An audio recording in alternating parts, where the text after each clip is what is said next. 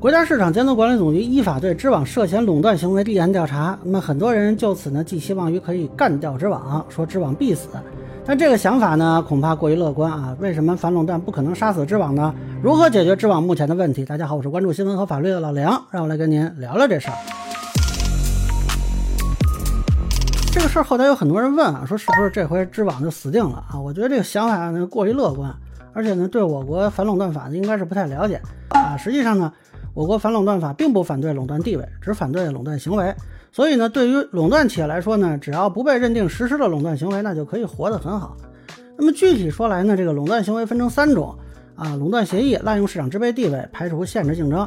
那么反垄断法规定的处罚呢，主要是罚款和对具体经营行为的制止。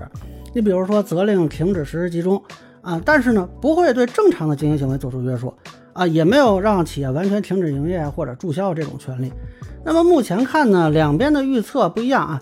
法学界的人呢，主要预测这个知网是涉嫌滥用支配地位。我看有些自然科学的学界的人啊，他更关注这个版权来源，认为应该是涉嫌排除限制竞争。目前看呢，知网最坏的结果吧，不管是上述哪一种啊，就是被要求解除所有独家协议，并且呢支付上亿的罚金。但是我们之前聊过啊，解除独家协议并不会导致彻底丧失版权，它只是说不能限制别的平台去购买。所以呢，这个反垄断肯定对知网来说会是一个打击啊，包括这个罚金对它肯定的财政上也是有一定影响。那么可能会导致它做一些价格服务方面的调整，但是彻底杀死知网应该是不会的。那么这两天呢，这个知网向赵德新教授道歉啊，很多人也把两件事联系起来。呃，我是觉得知网肯定是为了应对反垄断调查，想营造一个好的舆论环境啊，所以会在争议纠纷中呢做一些让步。但是法律上呢，这俩事儿其实没什么关系啊。赵德新教授跟知网他主要是著作权纠纷，那么很多人也是期待说用版权问题杀死知网啊，但是这个可能，呃，对知网的版权情况不太了解。那么知网的文章呢，大部分的来源是高校和科研机构各出版机构，那么这其中呢，有一些是比较早的发表的论文。当时，呃，在发的时候就没有涉及到电子出版物的问题，所以呢，这块呢等于是没有约定，那知网肯定没有获得授权。但是后期呢，在征稿启事或者合同里都写明了对电子出版物的授权，然后呢，他们等于是打包卖给了知网。那么如果去起诉呢，假如是早期没有授权的情况啊，那知网肯定是侵权。但是后期说给了这个出版机构授权电子出版物了，那就无权再要求了。当然，你可以说主张这个授权无效啊。嗯，假如说通过证据也好，或者什么其他情形啊，论证了这个售出的是未经授权的版权，那这个责任也主要在机构，而不是知网。所以，如果出现大规模诉讼呢，呃，知网现在虽然还没有把这个机构拉进来，但是其实，呃，并不是说完全由知网担责的，他手头上的合法版权应该也有一定的数量，我不太清楚有多少啊。但目前看，光凭版权纠纷杀死知网的希望也不是很大。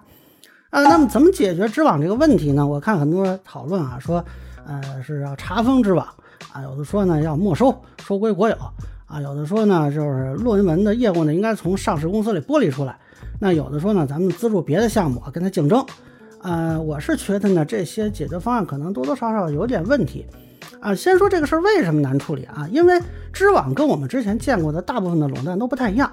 以往垄断呢，主要是商业竞争形成的垄断和行政权力形成的垄断啊。当然，商业竞争可能是技术导致的，也可能是经营方式导致的。但是呢，这个经营主体还是在市场上作为一般主体参与竞争，最后实现垄断的。像我们现在市面上的几个大厂，大都是这个情况。呃，行政垄断很简单啊，铁路就是典型的行政垄断，是靠权力啊来垄断的。那么知网这个垄断很有意思，实际上传统区分的它应该属于资源型垄断，也就是说它控制了市场上重要的论文资源，但是它形成的过程呢，其实是带有一点点的公益属性的，就是它一开始呢是打着做基础设施的旗号，那么当时各种资源给到它呢，很多也是为了支持基础设施，呃，在这种资源提供的过程中，其实是有权利背书的，你像教育部啊、中宣部啊、科技部呀、国家新闻出版总署啊、国家版权局啊、国家发改委都给过他支持。但是它主体是一个公司，那么后期呢，这种以公益为名获取的资源就成了它参与市场竞争乃至垄断的资源了。啊，虽然权力背书现在已经撤出了，但是它已经有了非常大的先发优势。呃，后边的这个几个平台说想追赶，说实话难度比较大，所以现在处理起来就比较麻烦啊。如果说它是行政垄断，那我们收回这个行政权利，或者说我们分解这个行政权利就好了。那如果它单纯的商业竞争行为问题，那我们约束它，不让它实施垄断行为也就行了。那其他的市场主体自然可以通过竞争啊去破解它的这个问题。但偏偏呢，它是拿着行政权力背书获得的资源，却干着商业竞争收钱的事儿。所以，我们现在的方法处理起来真的就很别扭。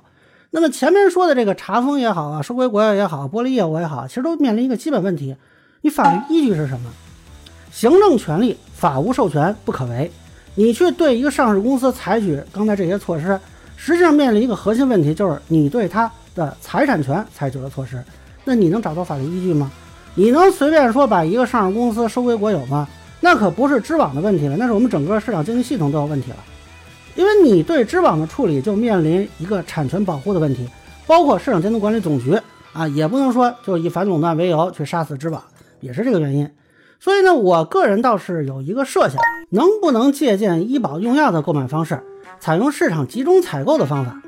那么现在呢，各个高校和科研机构都是单独的跟他谈，这你肯定谈不下来啊。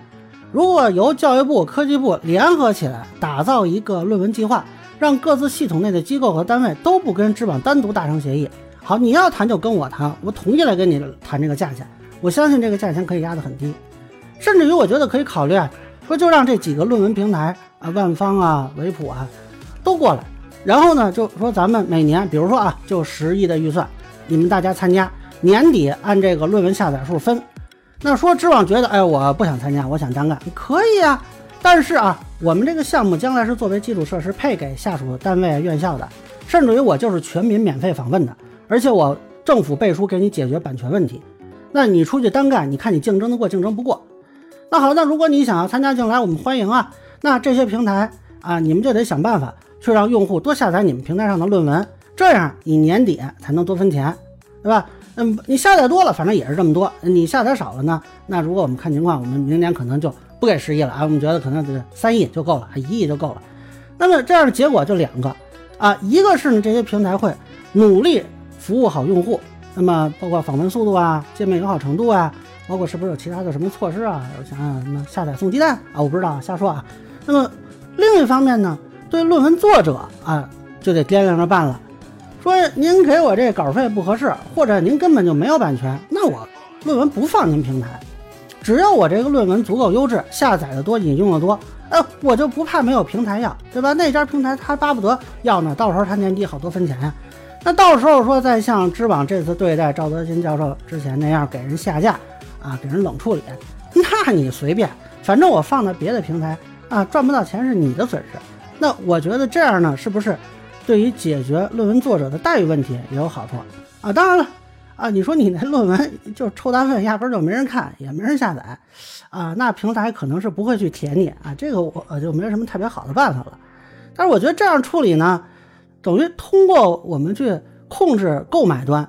把一个项目变成了政府主办，然后呢采购企业服务，那在现有的这个法律框架内，我觉得是可以实现的啊。当然我这是瞎想啊，反正我也不用负责干这事儿，站着说话不腰疼。那么个人浅见难免说了，也欢迎不同意见小伙伴在评论区、弹幕里给我留言。如果您觉得我说的还有点意思，您可以关注我的账号老梁不郁闷，我会继续分享更多关于新闻和法律的观点。谢谢大家。